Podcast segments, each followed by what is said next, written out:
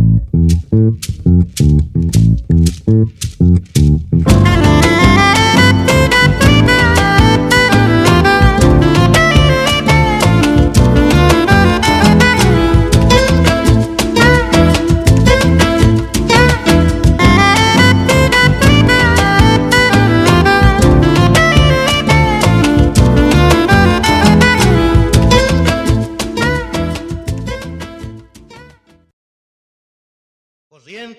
Gaucha de leyendas infinitas, donde la raza palpita el origen de la va. Vive alerta el Paraná cual una serpiente alada, eternamente hechizada por la laguna y verá.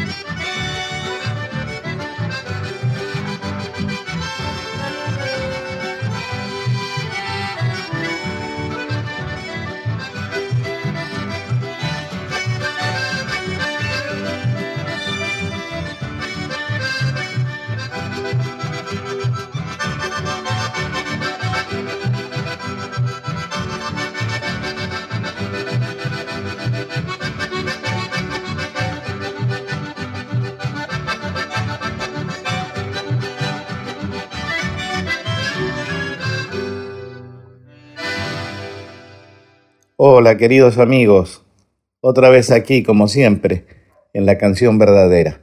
Bueno, ya se habrán dado cuenta de por dónde viene la mano. Hoy vamos a tener a este amigazo, a este querido compañero extraordinario, extraordinario músico, que es Antonio Tarragorro.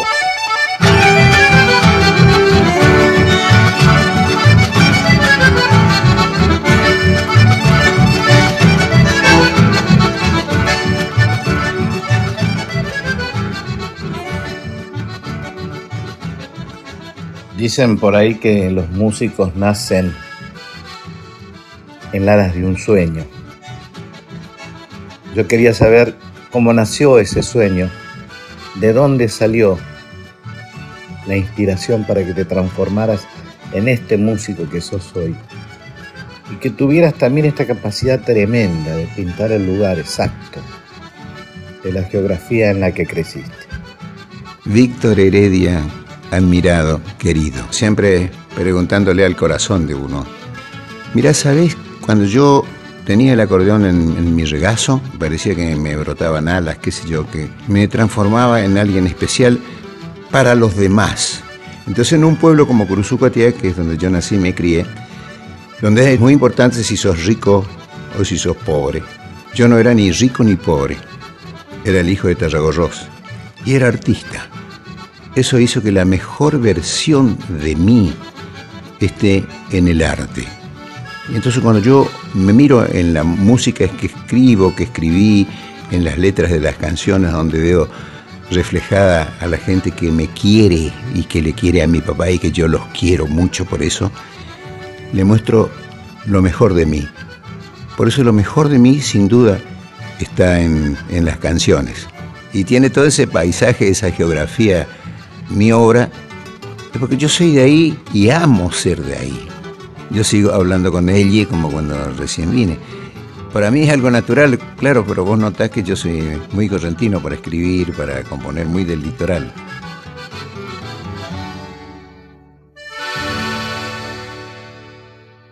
La relación con tu papá. Contame un poquito de eso. A mí me importa mucho porque la relación con mi viejo fue muy tierna, muy especial y definitivamente creo que me signó un camino desde su amor por la literatura, su amor por la poesía y por la buena música. Supongo que a vos en algún sentido te habrá pasado, en todos los sentidos te habrá pasado lo mismo. Mi papá venía muy poquito a Cruzucatea y mi relación con él era muy mágica. Era un sonido maravilloso que salía de vez en cuando de la radio. Yo me crié con mis abuelos paternos. Por eso papá decía que éramos como hermanos porque nos crió la misma madre. Y cuando lo conocí a papá y estuve más cerca de él, lo admiré muchísimo porque vivía en una casa muy humilde mi papá, en un barrio de Rosario, alquilaba calle de tierra, era hijo de ricos. O sea, cuando en Cruzucatea había, qué sé yo, 70 autos, 60, no sé, tres eran de mi abuelo, que tenía barraca, tenía campo. Y mi abuelo funda la primera biblioteca socialista de la provincia de Corrientes. Y yo aprendí a leer con esos libros, qué sé yo, los hermanos Karamazov, pero no era porque no me hubiera gustado Patrucito, no había en casa esa revista. Entonces leía lo que había en la biblioteca. No fui a la escuela como hasta segundo o tercer grado. Me enseñó a leer, a multiplicar, a todo mi abuela con el libro UPA.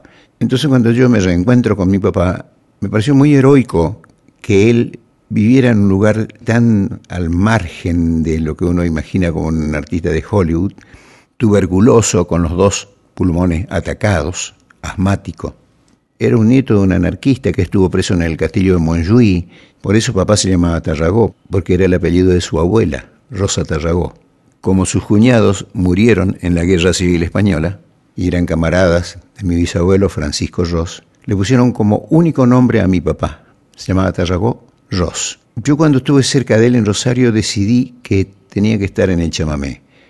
Mi papá era una especie de sumo sacerdote del chamamé que aparecía y ya nada era igual para la gente. Un día yo le pregunté el truco, a ver cómo era, ¿no? para que la gente te quiera tanto. Y mi papá me dijo, quererle a la gente. Yo pensé que no me había respondido, ¿no?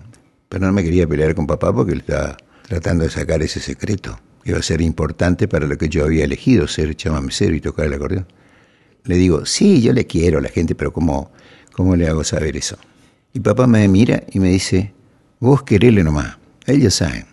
Después leí Stanislavski y ahí estaba clarito eso también. Ese era mi papá. Y me guía hasta hoy. Cuando yo hago alguna cosa que sé que me va a perjudicar políticamente, que no es conveniente que yo haga eso y que lo hago igual, porque es lo que hay que hacer, me pongo frente al cuadro de mi papá y le digo, ¿está bien así, jefe?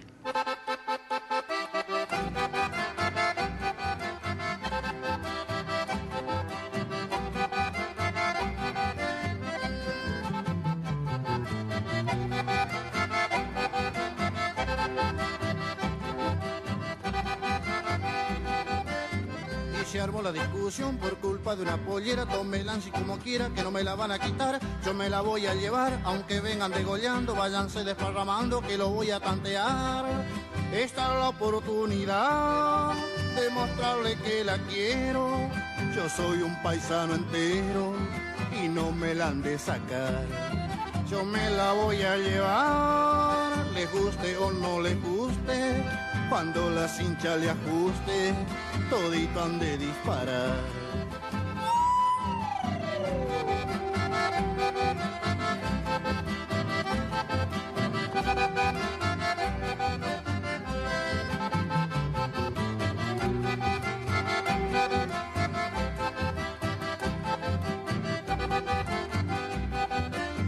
No me pisen, no me peguen, no me agarren, no me toquen ni que nadie se me arrimen que lo voy a pelear. Larguen los retose con la alpargata me sobra, le echo tierra por los ojos y lo voy a castigar.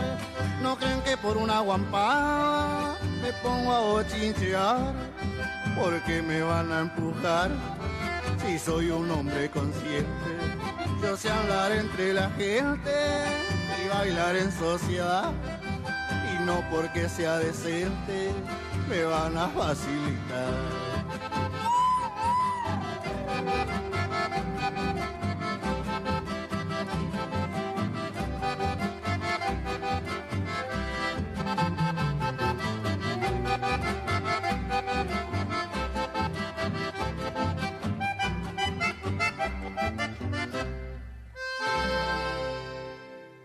Qué impresionante, ¿no? Cuánta magia, cuánto pueblo, toda corrientes ahí adentro. Increíble. Este es Tarragorros padre.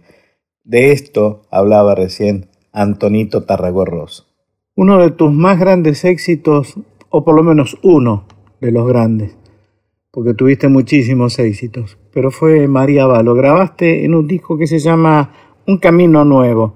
¿Qué intención tenías en ese disco, porque creo leer siempre detrás de alguna frase tuya la sensación de que estabas intentando modificar, cambiar algo. ¿Me equivoco?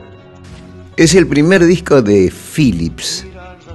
estaba en micrófono, fue Lipesker, ¿te acordás de Lipesker, el maestro Santos? Lipesker era, porque él era con otros nombres, inventor de Vincent Morocco, de los soldaditos de Johnny, André y su conjunto, un gran músico, músico extraordinario, director artístico de Philips. Y ahí estabas vos, estaba Landricina, Mercedes. Entonces vino a ver el espectáculo que estábamos haciendo con Luis Landricina en el Teatro Coliseo y yo cerraba mi parte con María Va. Era una canción cortita. Yo le había dicho a Luis, mira, yo no puedo cerrar con un tema hacia arriba y vos apareces con un poncho a contar cuentos buscar un tema que sea dulce, así chiquito.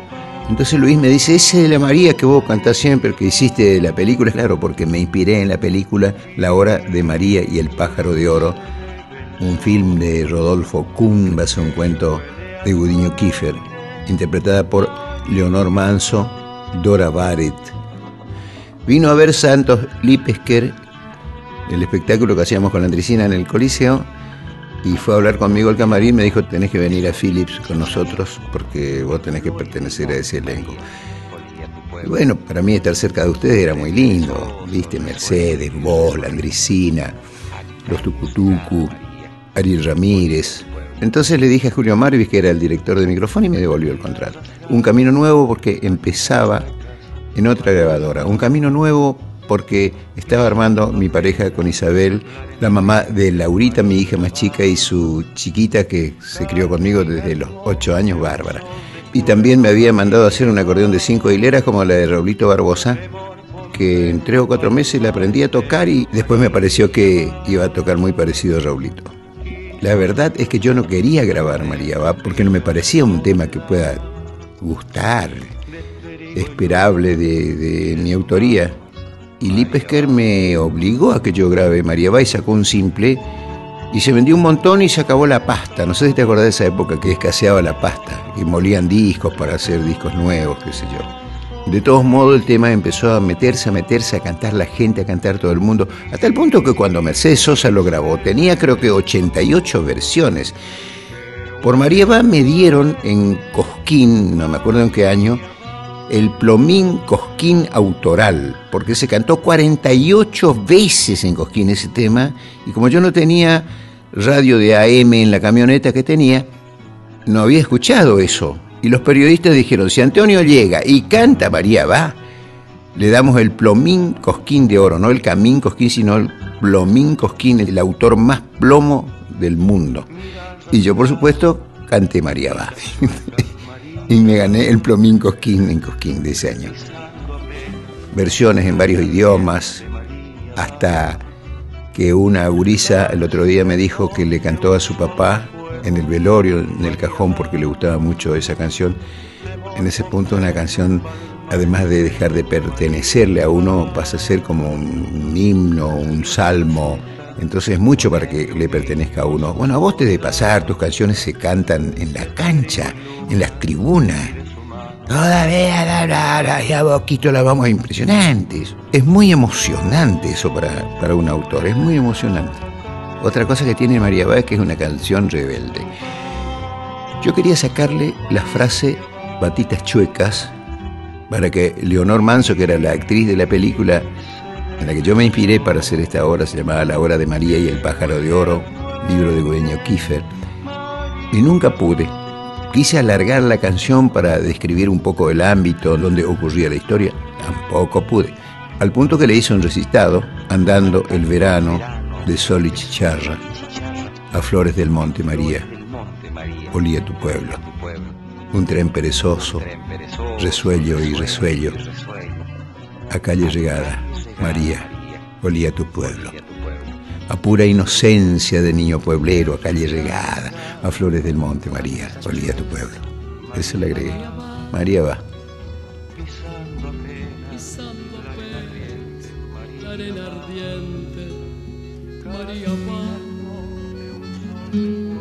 Calcina al monte un sol de fuego, María va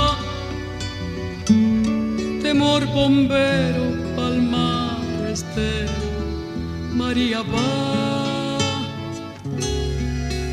Quiso la siesta ponerle un niño a su soledad.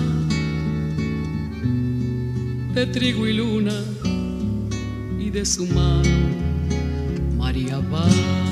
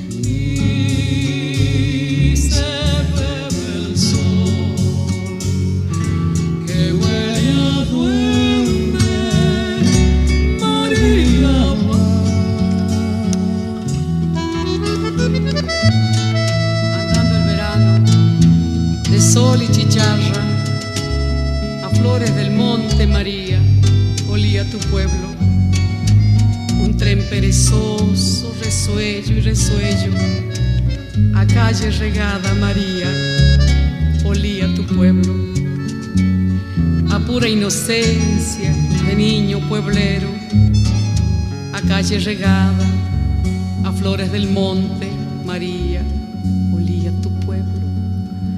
Mirar rasgado, patitas chuecas, María va, pisando apenas la arena ardiente, María va. Calcina al monte un sol de fuego, María va temor bombero, palmar estero, María va. Quiso la siesta ponerle un niño a su soledad de trigo y luna y de su mano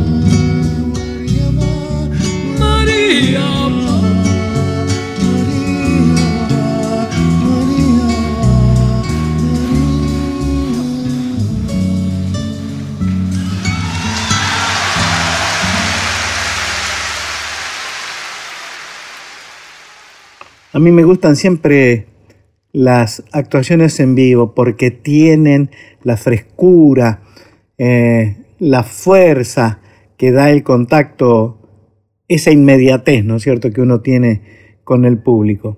Hay una versión tuya del toro, solito, con el acordeón, en vivo, en Radio Nacional, que me impresionó mucho, no solo por lo que decís, sino por cómo lo actuás. ¿Vos te acordás de esa actuación? No de esa precisamente, pero tocar el toro entre medio del público con la gente y verme y sentirme cerquita es como un, un rito que tenemos el público de mi papá, el mío. Yo me bajo del escenario y toco entre la gente y se produce ese acercamiento este, maravilloso, una especie de éxtasis, de respeto, de recuerdo a mi papá, a lo que significa el chamamé, todo eso. Viste en esta época que los artistas tienen guardaespaldas y ponen los camarines aislados. a mí eso no me gusta. Ese mismo público que otros artistas actúan con guardaespaldas, yo me bajo y se me cae el sombrero y la gente me lo pone. Yo creo que el público es como uno es. Por lo menos es lo que yo pienso. Además, respecto del público, Estoy bastante repodrido de los conjuntos que tienen un personal trainer arriba del escenario, ¿viste? Que le dice, a ver, salten, a ver, bailen, a ver, chiflen, a ver, canten. Yo cuando voy a escuchar música, ver un espectáculo de arte, voy a emocionarme, a acordarme de los seres que quiero, a que busque esa música, ese arte adentro mío algo lindo y sagrado y frágil. No voy a entrenarme a saltar, a bailar. Eso en una cancha de fútbol se puede hacer, porque en una cancha de fútbol, claro, como en la cancha adentro no pasa nada, donde es lindo es en la tribuna, donde hay pasiones, donde hay sinceridad, donde hay afecto, donde hay recuerdo de los padres y llevan a los hijos. Pero en la cancha no, están todos esos corruptos que por plata se cambian de camiseta y son profesionales. Los que fingen amor por plata son siempre prostitutos para mí. Esta es preciosa, se llama el toro.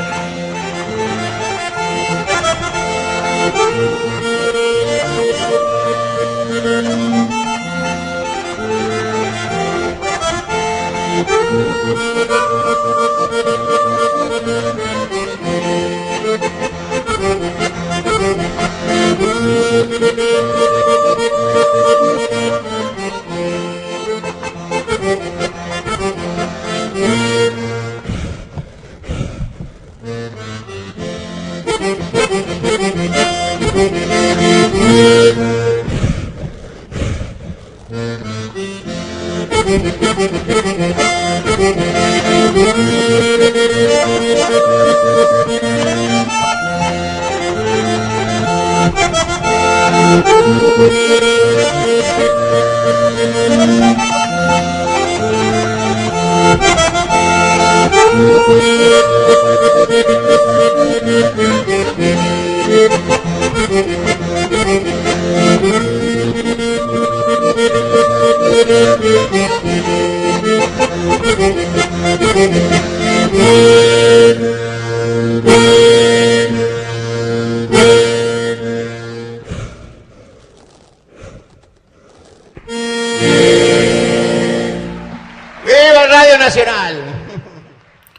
canción hermosísima compusiste con uno de nuestros queridos y comunes amigos, comunes por que lo tenemos entre los dos, que es León Gieco.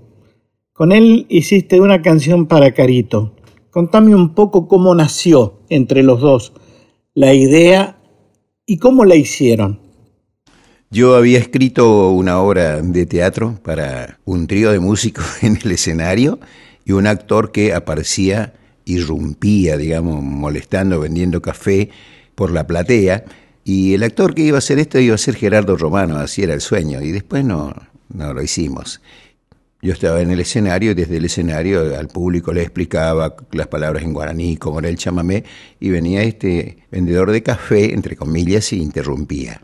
Entonces yo termino diciéndole, ¿por qué no? No venís acá arriba al escenario y se bate unos mates y después yo te ayudo a vender el café, así no nos interrumpimos. Entonces el actor sube al escenario y dice que era correntino. Le digo, vos sos un correntino más raro que Carpincho en el ropero, pero mira el asiento que tenés. Yo había escrito eso en la obra de teatro para justificar que el actor no hablaba con acento correntino. No te quiero alargar esto, pero esa obra escrita sí se la, se la di a León para que la lea en su casa. Como a los dos o tres días viene León y me dice, mira el, el chamamé que escribí para tu obra de teatro. Y me cantó El que pierde la inocencia y la sinceridad. Bueno, y fuimos y la grabamos al otro día, que está en un disco de León que se llama Siete Años, creo.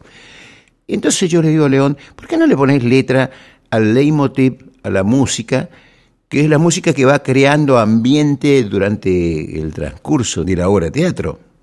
En un momento es como tango.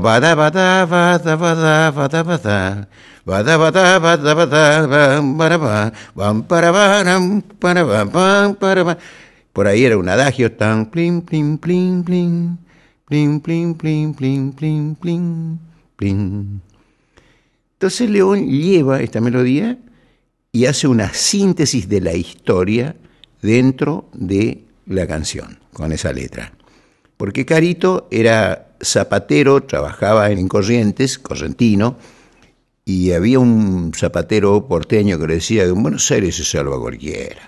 Entonces él viene a Buenos Aires y no se sentía cómodo, se sentía maltratado.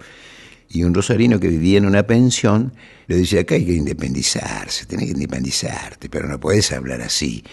Pero vos no podés vender así como hablas. No podés decir, mira, seguimos entregando. No, no, tenés que cambiar. Entonces yo recuerdo que había ido a los ómnibus para ver cómo vendían los tipos la, las cosas para escribir para la obra, porque es una linda cosa para el actor decir eso en el escenario, ¿no? Seguimos entregando. Y recuerdo que compré un peine que el vendedor decía en higiénico estuche de plástico para la cartera de la dama o el bolsillo del caballero. Y era, tenía como medio metro el peine. Se ve que ese era un verso que tenía de otro producto. Y el peine era un peine con unos, colores medio aputosados, así medio rosados. Yo, por supuesto, compré uno. Y el vendedor le pasaba la uña así por los dientes, así como un arpa, decía directamente de fábrica, calibrado diente por diente. Eso decía el vendedor. ¿Por qué se llama Carito? Porque yo tengo que contar en la obra que es el hijo de una familia pobre. Y entonces le dicen Carito porque es el único de los nueve hermanos que atendió la partera al nacer. Por eso el padre decía que era el más caro de la familia. Por eso le decían Carito. Por eso decimos con León, ¿cuándo vamos a hacer otra canción milagrosa como Carito, que está grabada en tantos idiomas? ¿no? Una maravilla. Además, León es un artista que admiro y quiero tanto como a vos. Tengo la suerte de que Víctor Heredia y León Gieco me den bola.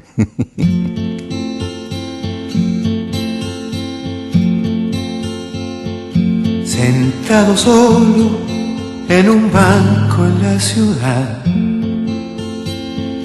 con tu mirada recordando el litoral. Tu suerte quiso estar partida, mitad verdad, mitad mentira, como esperanza de los pobres prometida andando solo bajo la llovizna gris, fingiendo duro que tu vida fue de aquí. Porque cambiaste un mar de gente por donde gobierna la flor. Mira que el río nunca regaló el color. Carito, suelta tu pena, se haga diamante tu lágrima entre mis cuerdas. Carito, suelta tu piedra para volar como el sal en primavera.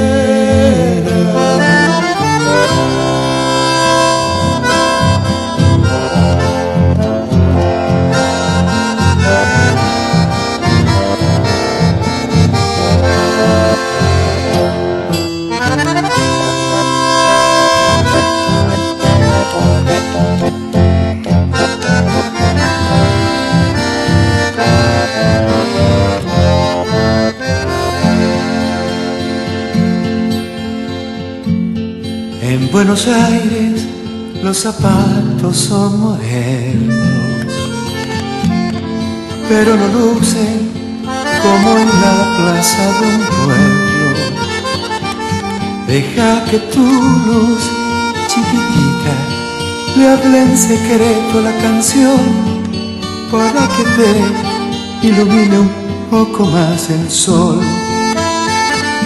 Cualquier semilla cuando es planta quiere ver la misma estrella de aquel atardecer que la salvó del pico agudo, refugiándola al oscuro de la gaviota arrasadora de los surcos. Carito,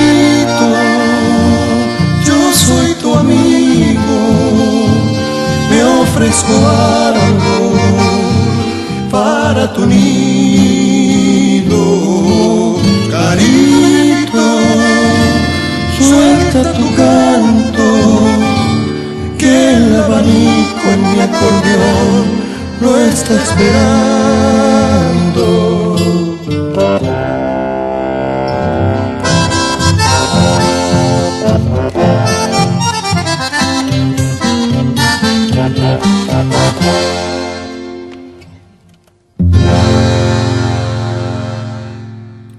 Hay tres canciones tuyas que son realmente conmovedoras. En principio porque intuyo que alguna, sobre todo Ñangapirí, la escribiste por una razón muy especial, en una época que vos y yo estábamos muy, muy apretados, este, cariñosos con nuestras respectivas parejas, en el caso mío con Marisa, en el caso, en el caso tuyo con, con Guadalupe. Y andábamos mucho de un lado para otro, y se te veía en los ojitos la necesidad de expresarlo, y lo expresaste maravillosamente bien. Igual eso lo vas a contar vos ahora. Prefiero que esas intimidades las cuente el autor. Y hay otra que se llama La vida y la libertad, eh, que también me parece impresionante porque, nada, trascendió, al igual que muchas de tus canciones. Y finalmente, contame un poco cuál es tu percepción, cuál es tu eh, sentimiento acerca de esa canción fabulosa que intenta definir un sentimiento como es el chamamé. Soy el chamamé. Escribí Ñangapirí porque yo andaba recorriendo Santo Tomé, muy enamorado de Guadalupe, de Guadalupe Farías Gómez. Y como era muy gurisita, me recordaba resplandores de mi niñez en Cursucatía. Andaba caminando por las calles de Santo Tomé, insisto, y me encuentro con un arbolito de ñangapirí lleno de frutitos colorados. En otros lados se llama pitanga, esa fruta en el Brasil, en el Uruguay. Entonces, por eso digo yo, anduve mirando el pueblo buscándome y fluyes como mi sangre de chamamé. Y en otro momento digo, y el cielo aquí de tu mirar, Ñangapirí. Es una canción que se canta mucho en Brasil, pero muchísimo. Al igual que Soy el chamamé. La vida y la libertad fue una necesidad, ¿no? Porque estábamos haciendo la historia del chamamé con un director de cine y estábamos en el Cambacuá. Y yo tenía que hacer una canción, pero por ahí instrumental más. Y Maril Morales Segovia me trae un libro de ella donde había un poema que no recuerdo si el título era La vida y la libertad, pero repetía mucho esa frase. Me fui al hotel, volví a leer el libro y entonces me sale la canción Retumba, cambá, tambor, eso en el Paraguay. Y utilizamos esa canción y fue un éxito también. Lo que me pareció esa vez, Víctor, muy arriesgado cuando escribí en primera persona Soy el chamamé. Para un chamamecero es como hablar en nombre de Dios, ¿no? Y ahí digo, pude ver cuando el ayer era un resplandor lejano que nacía en Yapeyú. Casi río, soy tu hermano. No hay destierro para mí. Soy el soy de nuestra gente el arraigo y la pasión. Soy el alma de Corrientes. Soy chamigo, pueblo y té, que retosa en la bailanta un relámpago de amor. Soy tu corazón, que canta. Soy el chamamé, la tierra sin mal, déjame cantar en tu corazón. Quiero ver la luz de tu libertad y después volar en el resplandor de tu zapucay. El zapucay es el equivalente al llanto. Uno llora de alegría, llora de tristeza, llora de dolor, llora de rabia. Por eso me parece un disparate cuando la gente pide, a ver el zapucay.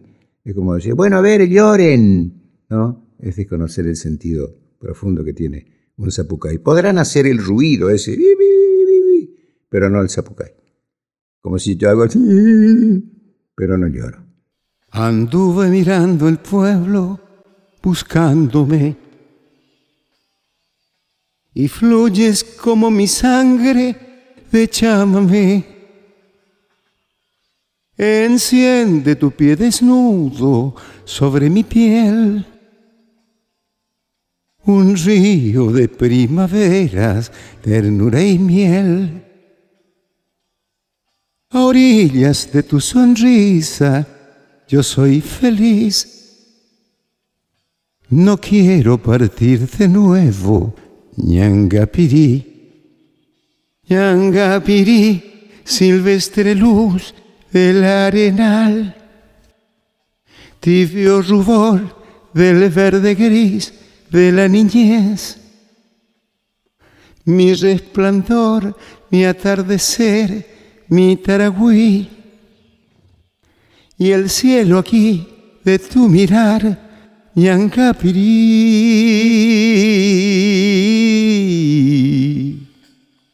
La luna se ardió en el río Ñangapirí y vuela lo más profundo de tu vivir. Allí donde es todo aroma va mi canción a darle a tu entraña un beso Ñangapirí. A orillas de tu sonrisa yo soy feliz. No quiero partir de nuevo, Ñangapirí. Ñangapirí, silvestre luz del arenal, tibio rubor del verde gris de la niñez mi resplandor, mi atardecer, mi taragüí. Y el cielo aquí de tu mirar, Ñangapirí.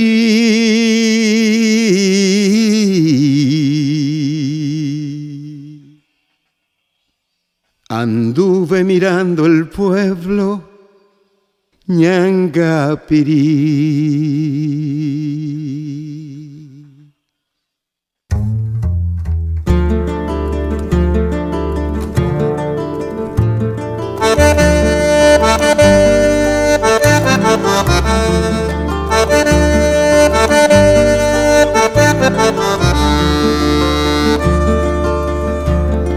Retumba camba tambor, la guerra en el Paraguay, negro carne de cañón, sin patria y sin libertad.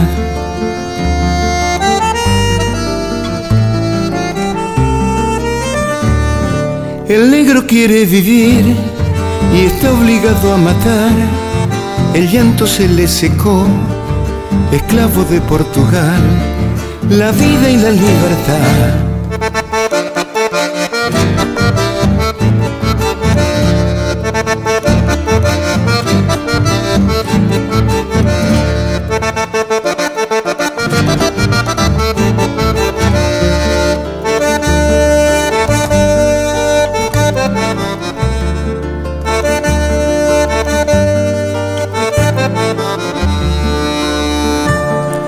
Sobre el horizonte gris de muerte en el Paraguay. Al fin terminó el horror y crece un cielo de paz.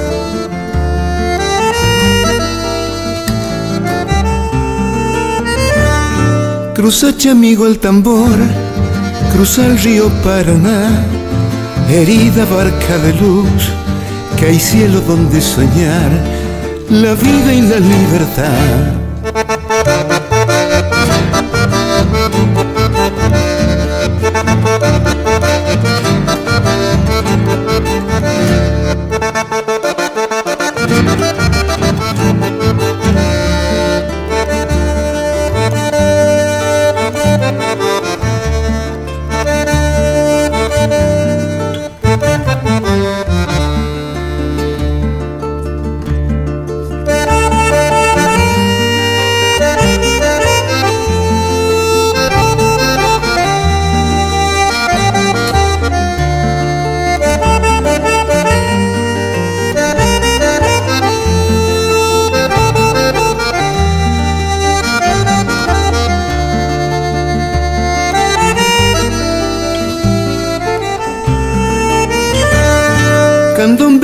Milagros en el barrio Cambacuá para que unamos la voz, la vida y la libertad, la vida y la libertad, la vida y la libertad, la vida y la libertad, la vida y la libertad, la vida y la libertad.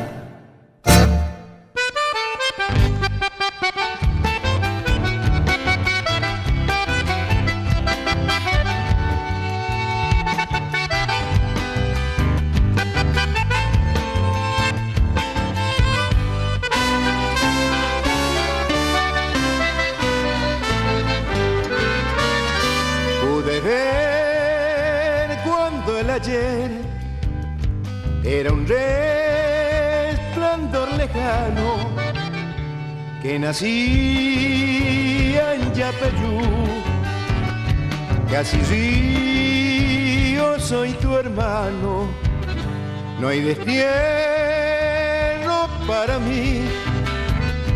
Soy el soy de nuestra gente el arraigo y la pasión. Soy el alma de corrientes, soy el chamamé, la tierra sin mal. Déjame cantar en tu corazón, quiero ver la luz de tu libertad y después volar en el resplandor de tu zapucán.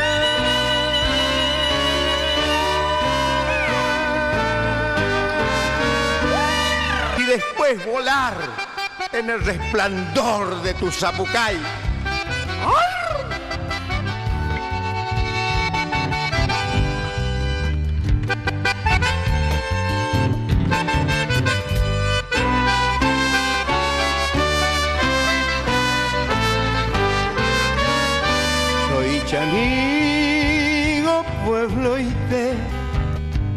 Retosa en la bailanta, un relámpago de amor. Soy tu corazón que canta, no hay destierro para mí. Soy el soy de nuestra gente, el arraigo y la pasión.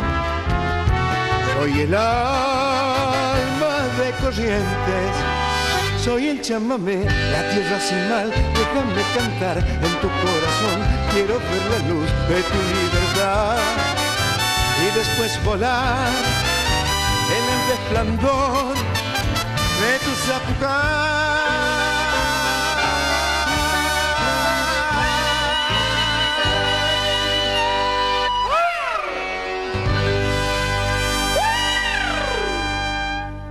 Todos le hemos escrito a nuestros hijos. Yo obviamente le escribí a todos mis hijos, pero me gustaría, desde esa intimidad que uno tiene cuando escribe esas canciones, que le cuentes por qué a la gente, Irupé, la dulce flor, y por qué rayo de sol, brisna de luz. El caso de Irupé, la, la dulce flor, Irupé me miró y me pareció que me estaba mirando mi abuela, mi abuela Florinda. Casi tuve ganas de decirle, ¿qué haces acá? La mirada de Irupé se parece a la de mi abuela. No sé si los ojos, la mirada. Por eso digo Irupé, la dulce flor, donde el azul suele beber la luz. De aquellos días de Pandorga en Curuzú, suele un relámpago copiar la claridad de la florinda que entibiaba mi niñez. Luna dormida en el regazo de mi ayer. Y a Laurita le escribí Rayo de Sol, Brisna de Luz, porque ella viene a este mundo en una época que estábamos saliendo de los miedos de la represión. Por eso digo, rayo de sol, brisna de luz, brote fugaz de la mañana. La brisa fresca va de pájaro y de nada. Amaneció y es lindo verte despeinada. Me interesa el qué dirán porque importa ver si doy de mi sabia lo mejor. Si mi hermano tiene pan y en libertad logró vivir, hoy empieza el porvenir sin la sombra del fusil, sin los miedos de hasta ayer. A vestirse y sonreír, mi cabello de trigal desmedido como el mar, pero un mar de tibio sol y resplandor amaneció. Víctor, querido, un placer compartir esta conversación tan íntima con estas miles de personas que nos están escuchando. Víctor, te dejo un abrazo de río. Dice un poeta amigo mío que nadie abraza como el río. Por eso en todas las religiones hay un río sagrado. El Ganges, el Nilo, el Jordán, querido hermano y compañero. La dulce flor.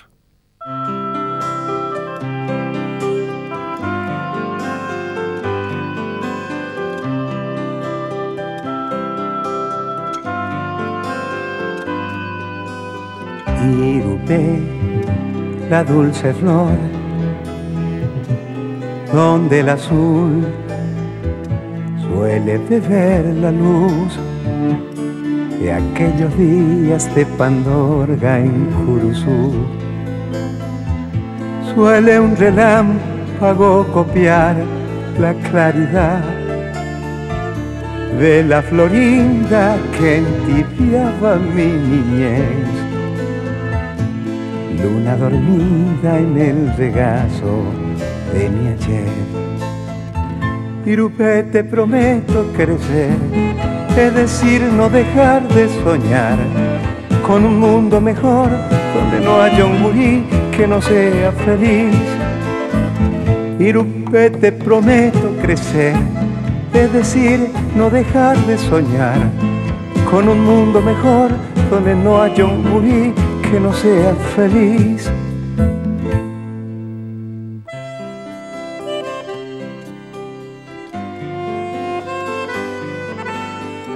Y canción de amor, risa de miel, amaneció otra vez. El alba siempre me regala algún zorzal un acordeón, una nostalgia, un chamamé, gota de lluvia aterida en un jazmín, luna dormida en el regazo de mi ayer.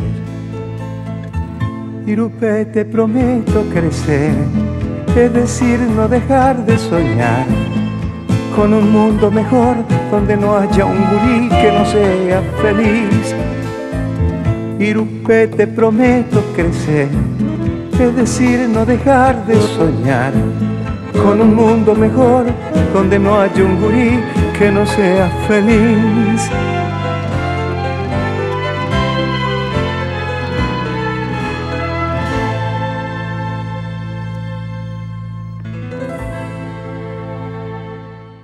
Rayo de sol, brisna de luz, brote fugaz en la mañana. La brisa fresca va de pájaro y de nada. Amaneció y es lindo verte despeinar. Me interesa el que dirán importa ver si doy de mi sabia lo mejor? Si mi hermano tiene pan y en libertad logro vivir, hoy empieza el porvenir sin la sombra del fusil sin los miedos de ayer. Rayo de sol, prisma de luz, brote fugaz de la mañana. La brisa fresca va de pájaro y de nada. Amaneció y es lindo verte despeinada. A vestirse y sonreír, mi cabello de trigal, desmedido como el mar. Pero un mar de tibio sol y resplandor amaneció. Hoy empieza el porvenir sin la sombra del fusil, sin los miedos de hasta ayer. Rayo de sol, prisma de luz, brote fugaz de la mañana. La brisa fresca va de pájaro y de nada. Amaneció y es lindo verte despeinada.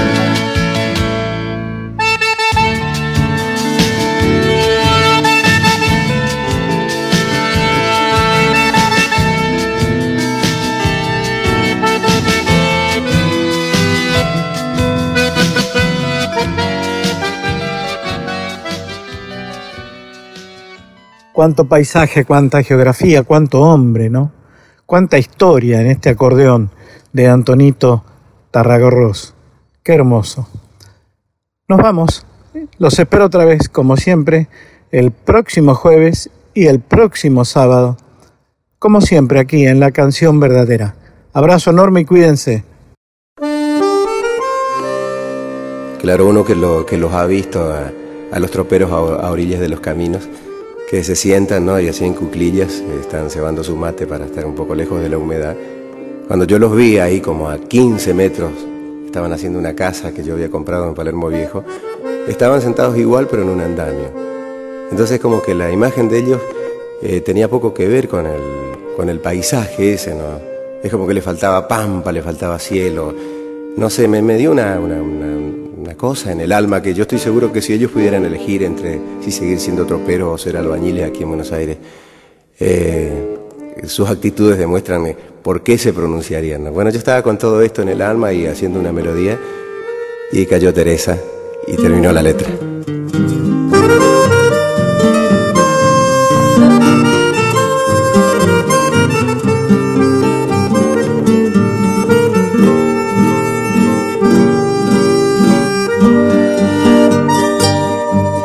Allá cerquita del cielo entre los andamios, sentado como un tropero, está mateando, igual como si estuviera en medio del campo, debajo de alguna sombra, junto remanso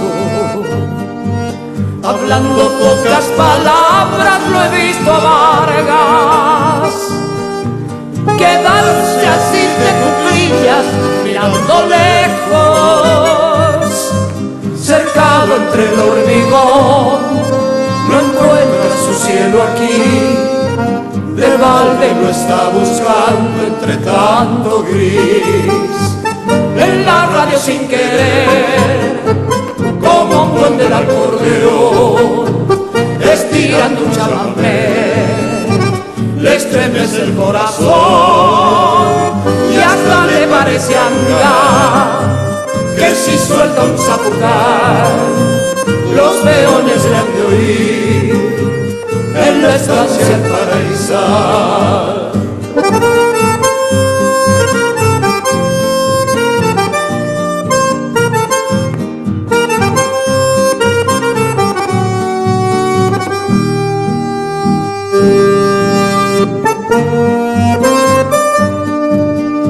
Verlo así me parece que anda tropeando con su compadre la landa como hace tanto.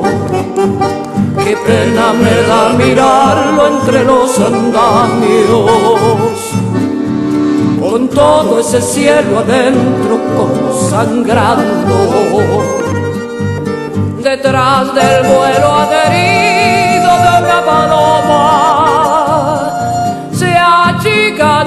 ojos negros mirando lejos, cercado entre el hormigón, el cielo del albañil, manchado de arena y cal, se termina allí. Algún día volverá, le gustaba ser león, no se halla por acá ya de haber una ocasión. Mientras tanto al escuchar por la radio un chamame, él remonta un zapucar en su nodo